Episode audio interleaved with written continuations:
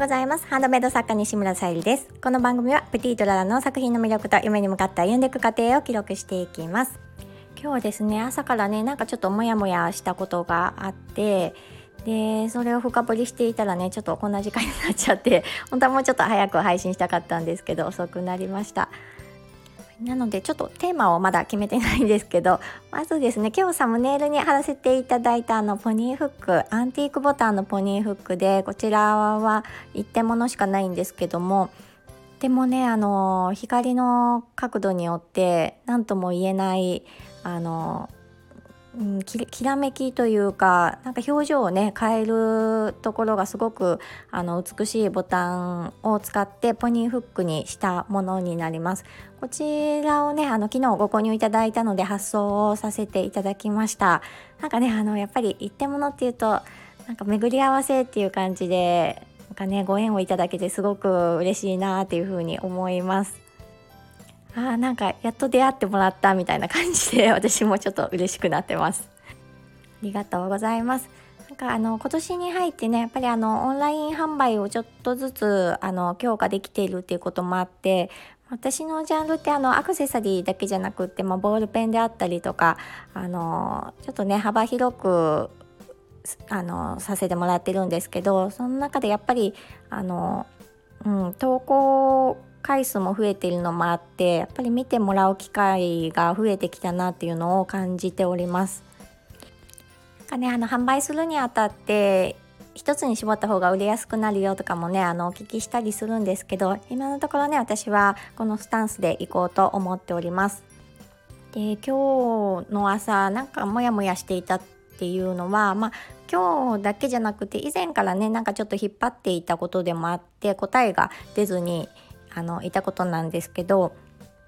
まあ、あのハンドメイド作家さんがちょっとねあの過剰放送が増えていないかっていう配信をあのされていてでそういったのが、まあ、よりねあの可愛くとか、うん、することによってやたら、えー、ビニールの袋を使ったりとか、うん、あの紙をね使ったりとかすることで、まあ、ちょっとね環境の配慮のこと忘れていないかっていうような内容の投稿でした。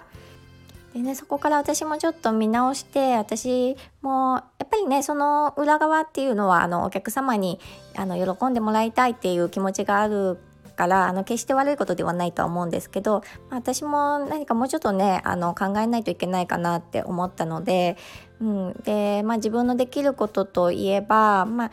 えー、以前は私お箱でお送りすることが多いので、えー、自分の、まあ、作品にはちょっと使わないだろうなっていうドライフラワーを少しねあの添えてあのお喜びいただいていたこともありました。とねなんかメッセージに添えてお花があるといいかなっていう風にあの、考えていたんですけどでもやっぱりそのねあの後っていうのはそのお花を、まあ、残してくださる方もいるかもわからないんですけどじゃあそのお花どうしようってお客様を考えさせることになるしもしくはね廃棄することによってなんかね心が痛まれるのはちょっと、うん、いけないなっていうふうに思って今最近はちょっとねリボンに変えてます。ただねやっぱりあのお客様に安心して受け取ってもらえるような放送は私は必要だなと思っているので、まあ、できる限りということでさせていただいてます。ただねあのここを追求していくうちにねなんかどんどんどんどんちょっと暗い気持ちにもなってきたりして あの追求しすぎると本当に例えばねあの日常の生活のじゃあ電気はとかあと車はとか、うん、あの例えば使ってるパソコンはとかってなってくると本当にねあのどれもねあの使い終わった後ってあの廃棄になるわけでこのねあのハンドメイド活動において、まあ、例えば、まあ、SDGs の、うん、心がけをしているからといって、まあ、それを大きく打ち出すのもなんかちょっと違うかなっていうふうにも思いました。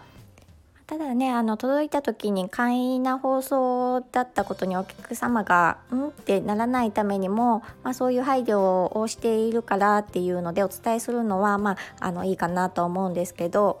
なんかね安易にその SDGs を打ち出しすぎるのもちょっと違うのかなっていうふうにも考えながらなんかねちょっと、うん、100%の答えは出ずにモヤモヤしておりました。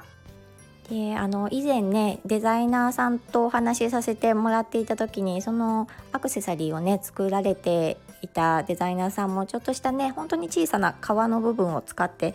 いたりしてされていてでその皮もねあの今は使っていないっていうことで、まあ、裏側をね知ったりとかどういう過程でできてきているのかとかあとはまあうんとそうですねあの毛皮を着ている人と私は関わりたくないとかあの聞いたこともありますし